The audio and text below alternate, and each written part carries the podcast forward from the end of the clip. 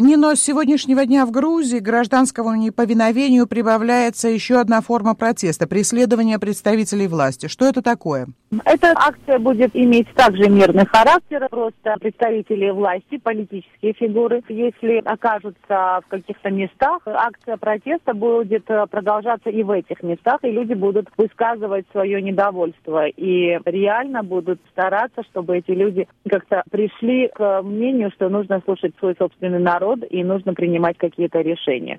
Но мы не выходим за рамки Конституции, мы не выходим за рамки закона. Это примерно так называемые коридоры стыда. Это идея тех людей, которые участвуют в акциях. И большинство оппозиции эту идею поддержало. Сообщается, что налоговая инспекция Грузии выставила вам штраф почти на миллион долларов. Прокомментируйте, пожалуйста, происходящее. Я думаю, что очень сложно будет это прокомментировать, потому что театр абсурда продолжается. Начали с того, что якобы меня финансируют и мою политическую партию, и других оппозиционеров. Россия или российские представители потом перешли на вооруженное восстание и какие-то фильмы, которые сделаны руками были провокаторов. Потом разного типа обвинения. Например, одного из сотрудников моего мужа э, призвали в Генеральную инспекцию Министерства внутренних дел и положили оружие на лоб и пригрозили, что если он не будет давать показания против Бадри Бицадзе в обвинении коррупции, его или убьют, или в лучшем случае арестуют.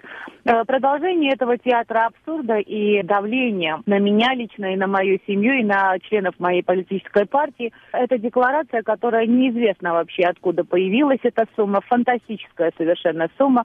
Э, я думаю, что никто в Грузии пока еще миллион долларов не выплачивал ни за какие нарушения, в том числе и владельцы больших э, предприятий и заводов. Э, никакого обоснования по закону, естественно, нет. И этим будут заниматься мои юристы. Я сказала, что правительство и лично Саакашвили хочет отвлечь меня от главного дела, которое сейчас перед всеми нами стоит. Саакашвили хочет дискредитировать меня и мою политическую партию, так как видит самую большую опасность именно в Буджанадзе и в тех людях, которые меня поддерживают.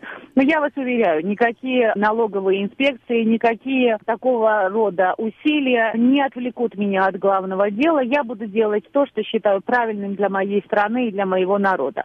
А все остальное будет уже решаться через суд. Я, конечно же, подам в суд на Саакашвили за те клеветнические обвинения, которые начались несколько месяцев назад, начиная, еще раз повторю, от российского финансирования, подготовки военного переворота, купли оружия и заканчивая этим фактом относительно суммы, которая должна быть выплачена. Но этим, еще раз повторяю, будут заниматься юристы, и этот суд будет уже за рамки грузинского правосудия, потому что здесь в руках Саакашвили, конечно, добиться правды просто невозможно. Но ничего, это не проблема, мы пробьемся. Испытывают ли давление или преследование другие представители оппозиции? Да, и члены других, и лидеры других политических партий также находятся под серьезным давлением. Я хочу вам сказать, что буквально несколько дней полицейский патруль вообще отказался обслуживать город. Также, между прочим, как и санитарные службы города по приказу мэра отказались убирать улицы, отказались от обслуживания скорой помощи в тех местах, где присутствуют митингующие. А патруль просто не появлялся на улице, несмотря на то, что зондеркоманды и тайная полиция Саакашвили пыталась поймать людей, которые выходили в одиночку или двумя-тремя из митингов и избивала жестоко этих людей. Есть десятки фактов избиения людей, когда патруль не подъезжал или наблюдал со стороны. Было очень интересно, когда замминистра внутренних дел госпожа Згуладзе сделала заявление, что они специально не посылают патруль, то есть полицию на место происшествия, чтобы не накалять ситуацию. Я не думаю, что в какой-либо стране в мире возможно слушать такой комментарий со стороны замминистра внутренних дел, что полиция не должна быть там, где горячая точка, чтобы еще не накалить ситуацию. В такой ситуации непонятно, зачем вообще нам нужна полиция такой прессинг и террор осуществляется в так называемой демократической стране, но, к сожалению или к счастью, я уж не знаю, лично я и моя политическая партия – это цель номер один для Саакашвили.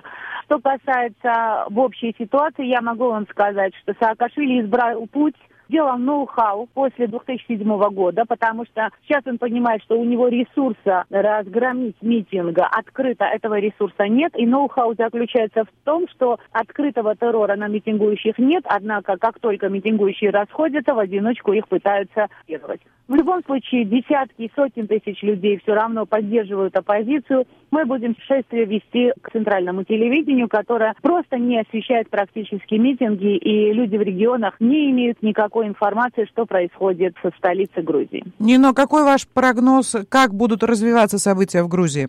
Ему придется уйти, потому что слишком большой заряд негатива, и столько он наделал ошибок все это время, особенно после августа и сейчас во время митинга, что Саакашвили придется подать в отставку. Это необходимо для того, чтобы Грузия оставалась нормальной страной, была, вернее, нормальной страной, чтобы Грузия была стабильной, чтобы Грузия стала единой опять, чтобы Грузия стала демократической, и Грузия стала ориентированной на западные ценности. В руках Саакашвили ничего этого. Спасибо вам большое. Всего доброго. До свидания.